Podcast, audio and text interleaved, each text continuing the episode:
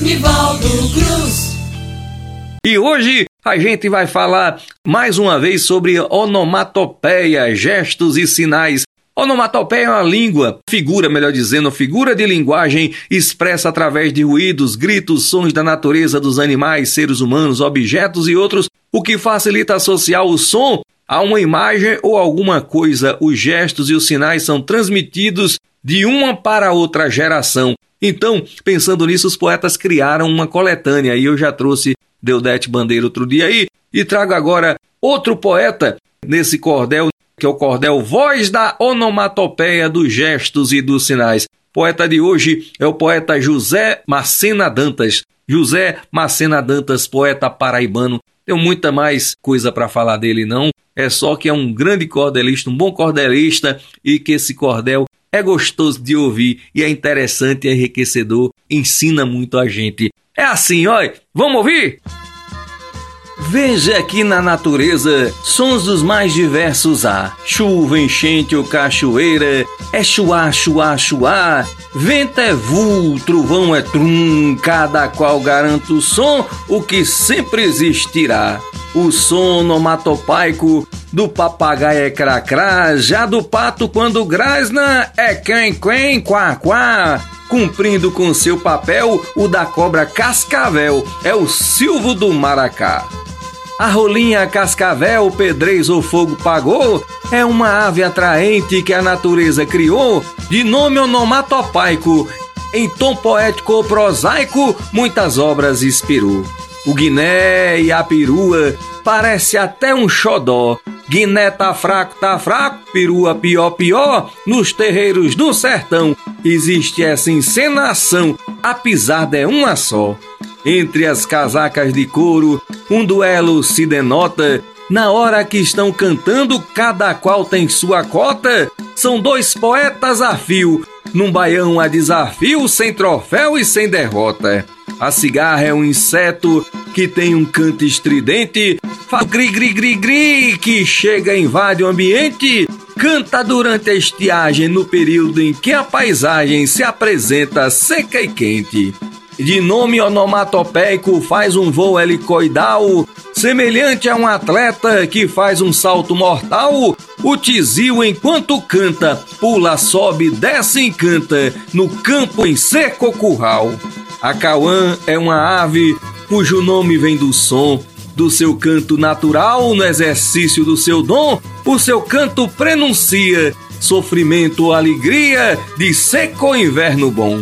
Curicaca é uma ave de beleza singular, de bico comprido e curvo, cujo nome popular é uma onomatopeia, captura centopeia, besouro ranque encontrar.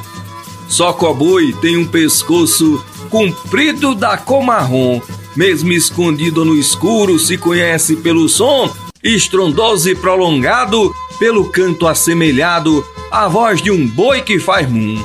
O chechel de bananeira faz diversos murmurinhos, imitando os animais para que os passarinhos, com medo do predador, fujam daquele setor, abandonando seus ninhos. O som croac-croac é o rangido de uma rã de adivinhação de chuva que começa de manhã, logo no raiar do sol, junto com o roxinol, animais de que sou fã. Ah, tem mais de um sentido que vai depender do tom. Se for fraco, é dor ou medo. Se for forte, é sinal de bom. Escute e preste atenção da significação transmitida pelo som.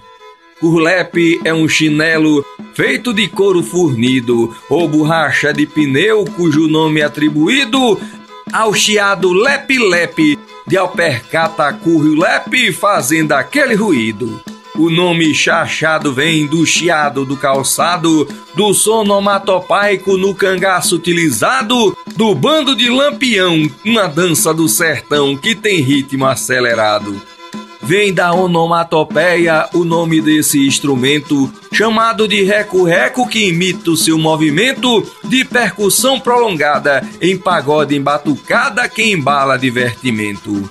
Pam pam pode ser o som do ruído de uma torneira que pinga dentro de casa, na cozinha ou na banheira. Não tem cabra que aguente um barulho persistente, irritando a noite inteira. Ruído de roer unhas, de roncos, tosses, chiados, de arrotos, gritos, soluços, de andar com passos pesados, os que têm pânico se queixam porque esses sons lhe deixam inquietos e irritados. O som do arranque de um motor ou de um caminhão faz brum. O som do sino é blém blém e o de um carrinho lá é vrum. De uma campainha é blim, de um telefone é plim plim e de uma explosão é bum. Tem pessoa munganguenta que não deixa de mostrar suas munganga em pantin, esteja em qualquer lugar. Faz trejeito, faz munganga. Quem a vê se espanta e manga e começa a fofocar. Uma careta é um gesto que se encontra em extinção. Há quem faça uma careta com olhar de negação. Mesmo assim, sei que ainda tem gente que acha linda, que seja romântica ou não. Um franzir de testa indica uma forma de expressão, o que parece ser um sinal de insatisfação, de mau costume ou estresse que dá rugas envelhece, modificando a feição. O sorriso e a risada mostram que a gente faz bem, porém uma gargalhada lá no intelecto vem, tem efeito de um design, até na linguagem online é praticada também. Cumprimenta e olha com um olho aberto e outro não, um costume nordestino que desperta atenção, pode até ser esquisito. Quem olha assim acredita que segue uma tradição. Um piscar de olho tem vários significados, um tique-tique nervoso, um flertar de namorado, um cacuete ou um cisco que deixa o sujeito arisco e os outros incomodados. O balançar da cabeça é um tipo de sinal. Se for para cima e para baixo na direção vertical, é um sinal positivo, porém se for negativo, se move na horizontal.